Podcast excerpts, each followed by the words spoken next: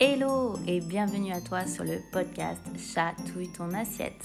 Le podcast enfile sa tenue de Noël pour un calendrier de l'Avent autour de la thématique du rééquilibrage alimentaire.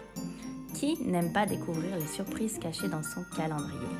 Mais ici, on ne va pas découvrir des chocolats, malgré que j'aurais bien aimé t'en faire livrer. Pendant 24 jours, je vais te partager des conseils, tips et autres astuces pour mener à bien ton rééquilibrage alimentaire et ta perte de poids.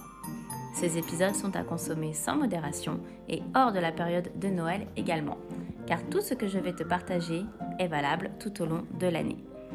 Belle écoute et bienvenue dans ce Christmas Food Calendar. Et on se retrouve aujourd'hui dans le jour numéro 16 du Christmas Food Calendar.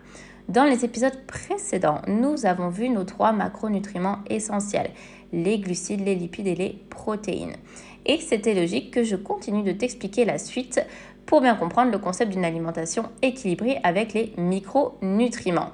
Donc nous avons déjà parlé des fibres puisqu'elles sont à zéro calorie, c'est-à-dire qu'elles n'ont aucune valeur énergétique. Et nous allons donc parler maintenant des vitamines et des minéraux. Les vitamines doivent être absolument apportées par l'alimentation car on ne peut pas les synthétiser nous-mêmes. À savoir qu'il existe deux groupes de vitamines. Les vitamines qui sont liposolubles, c'est-à-dire qu'elles sont solubles dans les graisses.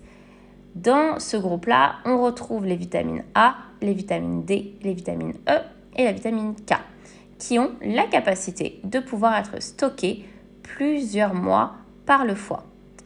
Et le deuxième groupe de vitamines, ce sont les vitamines hydrosolubles, qui sont-elles solubles dans l'eau. On retrouve la vitamine C et toutes les vitamines du groupe B. Elles ne s'accumulent pas comme les autres et ont donc besoin d'être apportées par l'alimentation régulièrement, à la différence des vitamines liposolubles. Je ne vais pas te détailler ici toutes les vitamines et leurs propriétés. À savoir que de manière générale, elles ont toutes des rôles importants pour nous maintenir en bonne santé que ce soit pour booster nos défenses immunitaires, assurer un rôle antioxydant, prévenir de certaines maladies.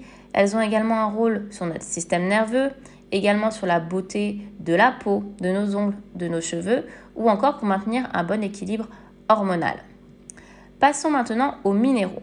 Ils ne sont pas fabriqués par l'organisme et sont éliminés quotidiennement par les reins et la peau.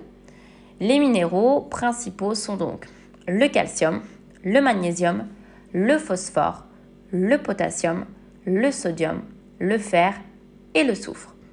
De manière générale, les minéraux servent à construire, entretenir et réparer nos cellules.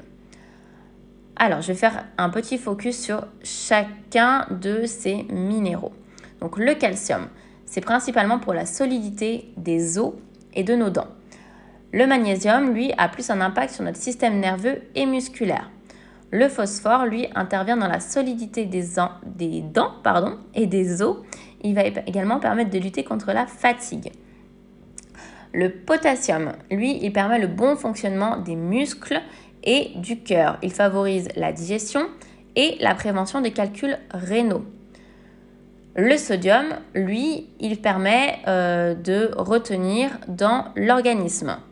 Le fer, il va transporter l'oxygène et le soufre, il va permettre de favoriser l'élimination des toxines. Il est également un très bon anti-allergique et un désensibilisant. Les vitamines et les minéraux sont apportés par une alimentation brute et non avec des produits transformés. Et ce que tu dois vraiment comprendre, c'est que ils ne sont apportés que par l'alimentation. Voilà, notre organisme n'en produit pas tout seul. D'où l'intérêt, une fois de plus, de se concentrer sur une nourriture de première qualité, faite maison et non industrialisée. Voilà euh, pour cet épisode sur les vitamines et les minéraux. Demain, on se retrouve donc pour l'épisode numéro 17, enfin du jour 17, et je vais répondre à une question que tu t'es déjà très certainement posée.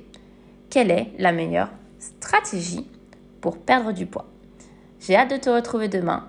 Ciao ciao si cet épisode t'a plu, n'hésite pas à me laisser une note de 5 étoiles, un commentaire ou le partager tout simplement, car c'est grâce à toi qu'il va pouvoir exister et grandir. Je te dis un grand merci pour ton soutien. Abonne-toi à mes réseaux sociaux si ce n'est pas déjà le cas et je te dis à très vite pour un prochain épisode. Et n'oublie pas, mange sainement, mange gourmand.